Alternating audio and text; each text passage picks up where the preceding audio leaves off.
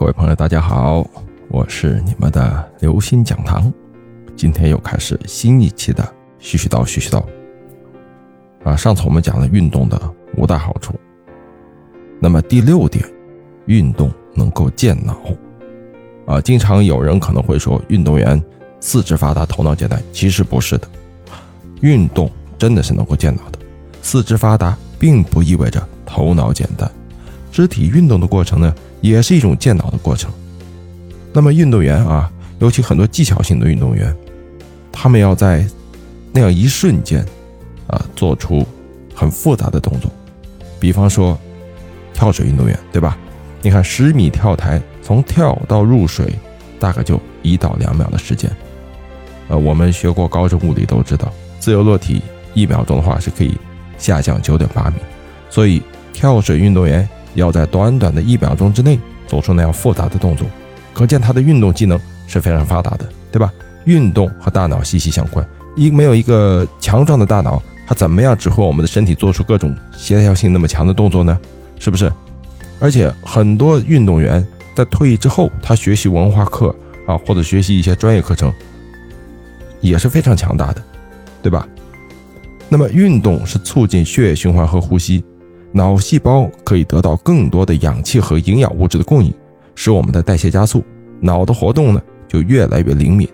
运动是在大脑的指挥下进行的机体活动，同时大脑又接受来自肌肉、关节等等各类神经末梢感受器对刺激的反应信号的输入，这样运动就增强了大脑皮层的兴奋和抑制过程。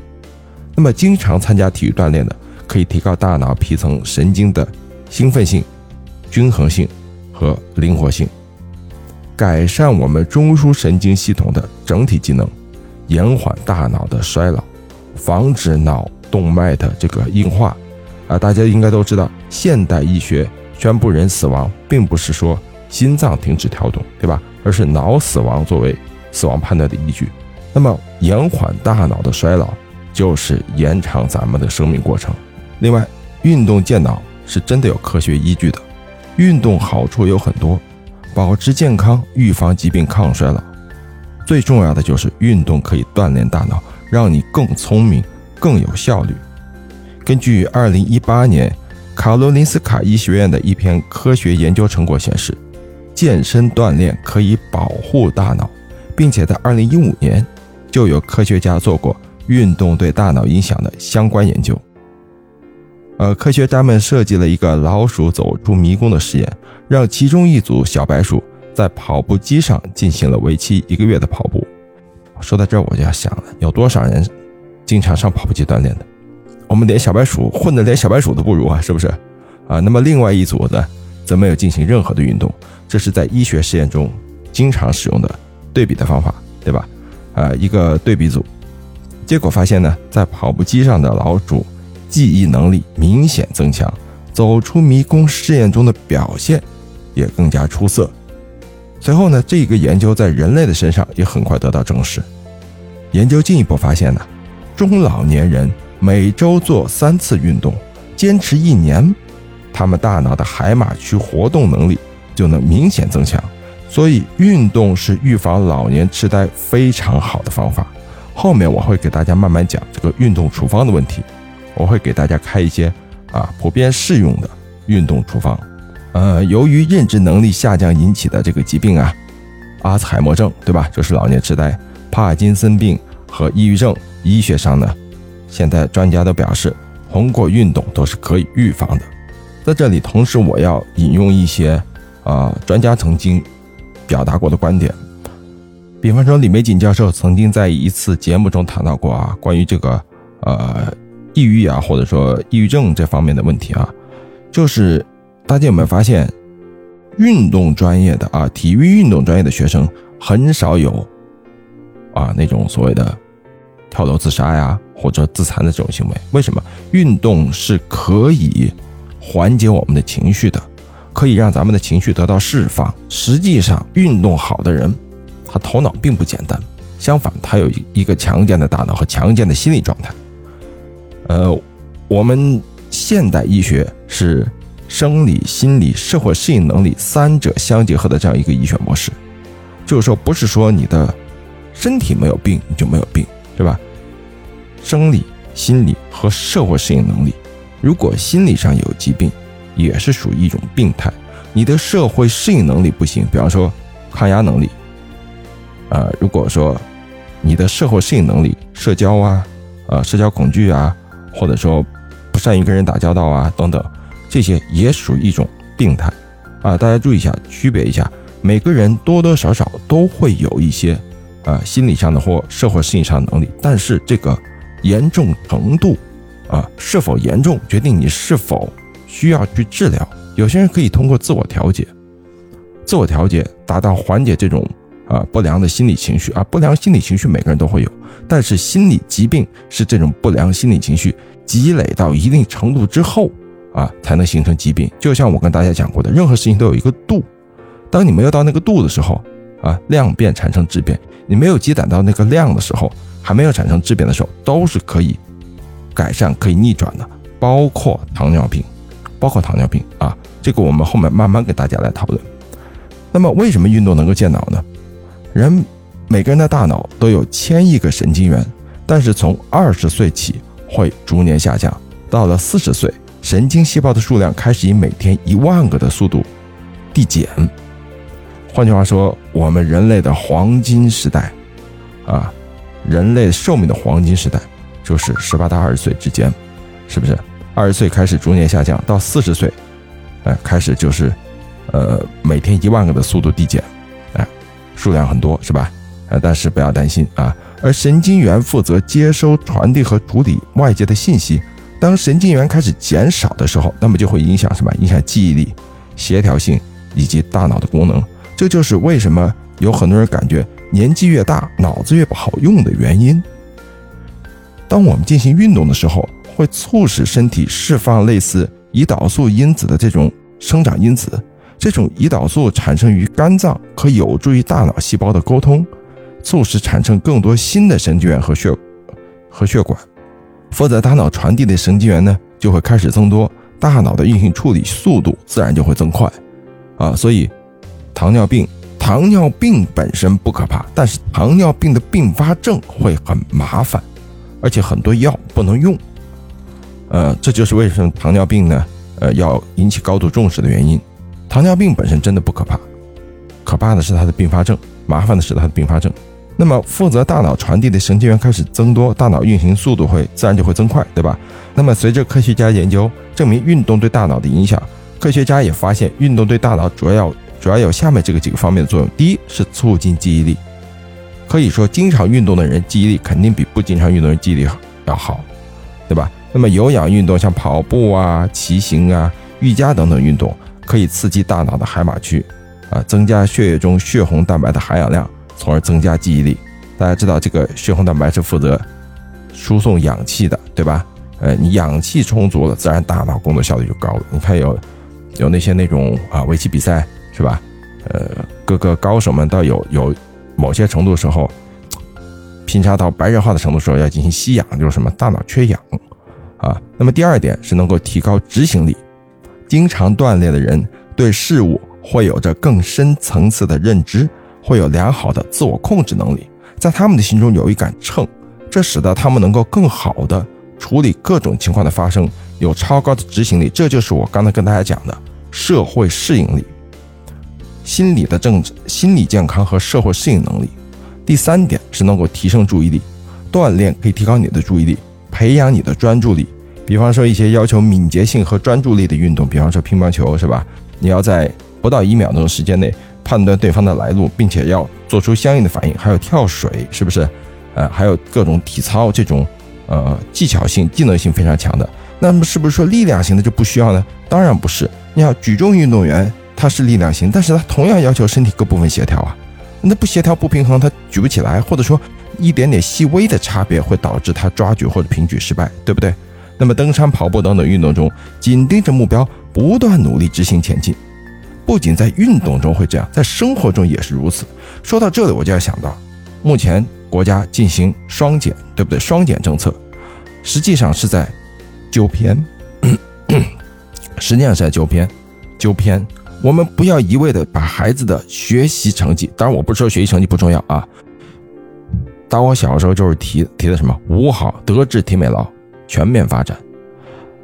有很长一段时间，不是有某些国人崇洋媚外，是吧？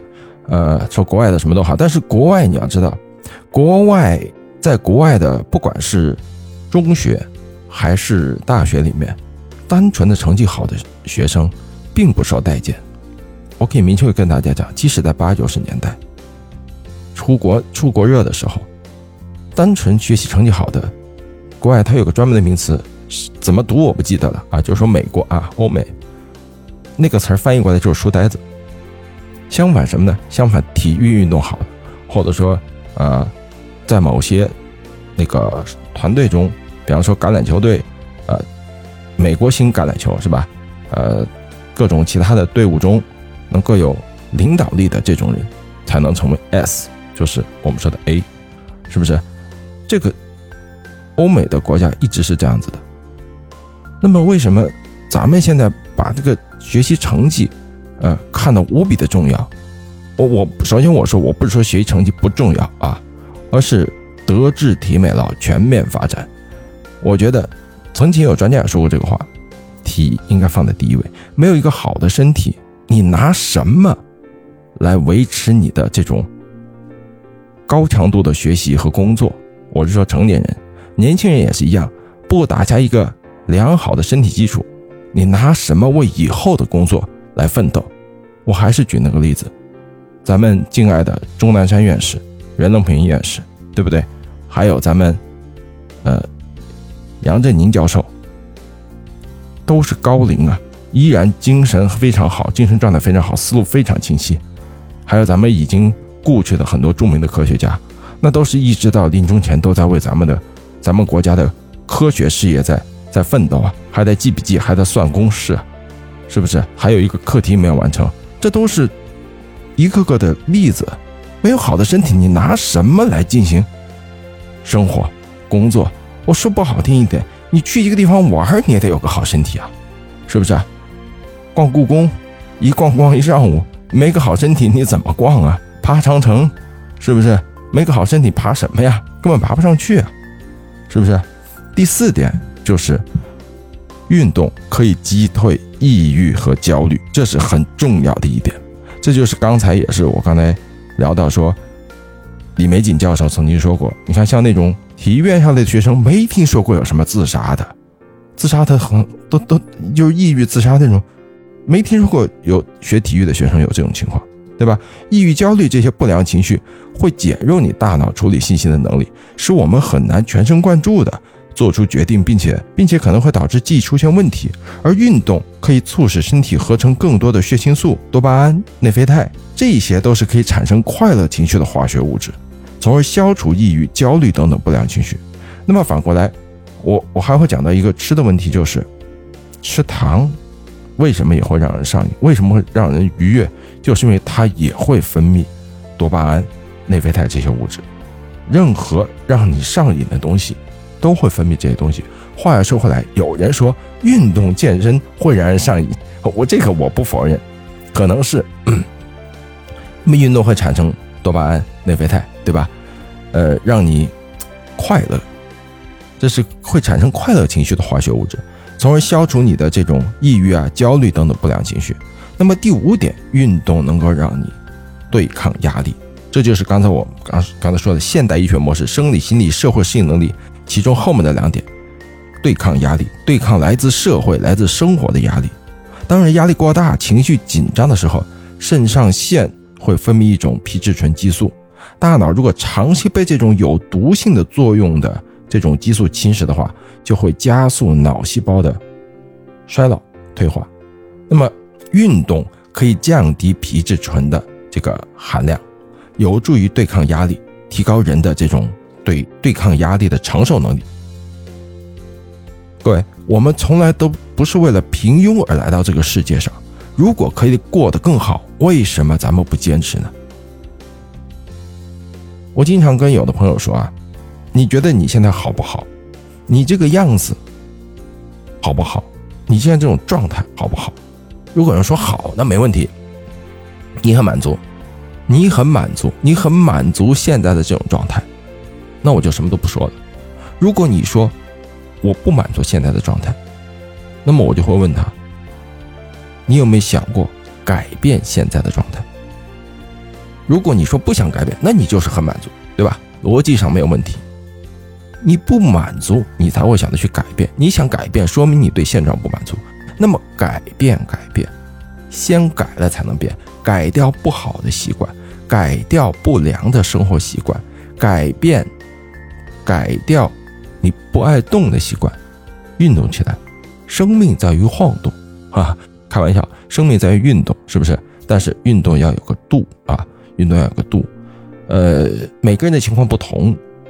每个人的情况会有所差异，你不能拿别人的标准来衡量自己。我们要做这个标准怎么来制定呢？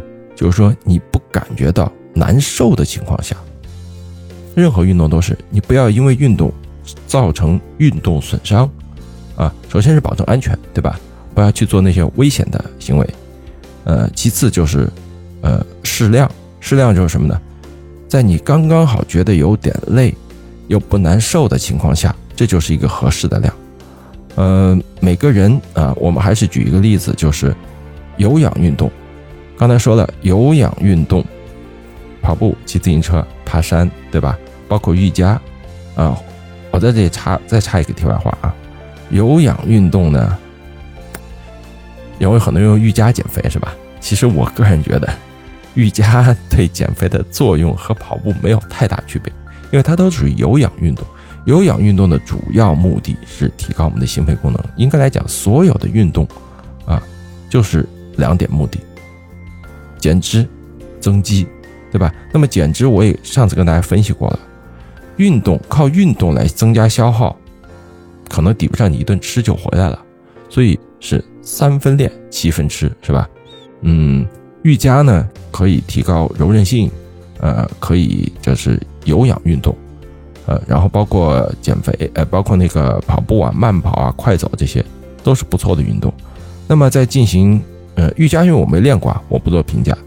呃，那么在我个人比较提倡，如果长期不运动的朋友，啊，不要突然一下搞太剧烈的运动，用快走的方式比较合适。用快走的方式，一个什么样的强度呢？应该来说，所有的有氧运动都是以这样一个标准来衡量衡量你目前的你现在的状态下的运动强度，就是能说话，不能唱歌。你可以和旁边的人聊天，但是不能唱歌。这个运动量基本上就是目前对你比较合适的。那么还有一些具体的计算方式是根据心率来计算啊，我们以后有机会再跟大家来讲，呃。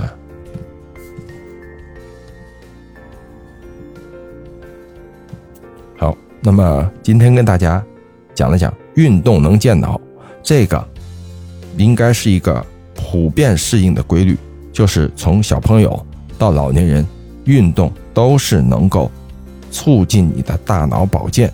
首先，小朋友的话能够促进大脑的发展，那么老年人的话，中老年人的话能够进行保健，让延缓大脑的这种衰变或者说衰减的这种速度。那么运动可以预防一些老年性的这种记忆力方面的疾病，比方说啊帕金森呐，是吧？呃这一类的跟记忆方面有关的。所以呢，运动能健脑。